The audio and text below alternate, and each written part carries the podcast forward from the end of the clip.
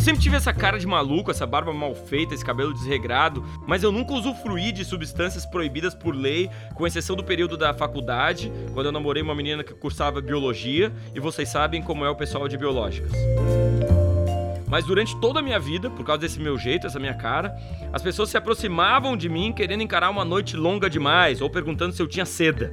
Eu demorei para descobrir que não se tratava de um tecido.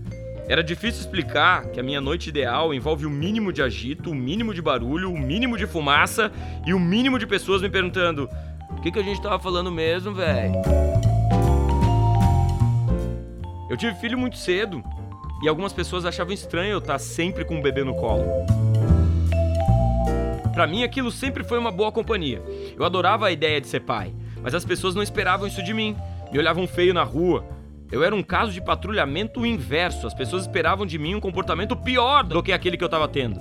Ficavam confusas ao me ver cuidando de crianças. Eu nunca esqueço de uma manhã passeando com a minha filha na beira da Lagoa da Conceição em Florianópolis, quando dois jovens virados da noite passaram por mim e disseram: Piangers, que baita caretão! Ser pai jovem tá na moda hoje porque as fotos ficam lindas nas redes sociais. Mas quando você tá num evento rodeado de mochilas, fraldas, panos para limpar o nariz, chupeta, as pessoas te olhando com pena, essas pessoas elas não entendem que isso é parte do negócio. Chato ou divertido, isso é ser pai.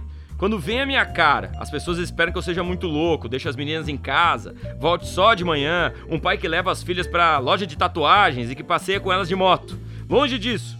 O nosso passeio mais radical foi no Parque Tupã.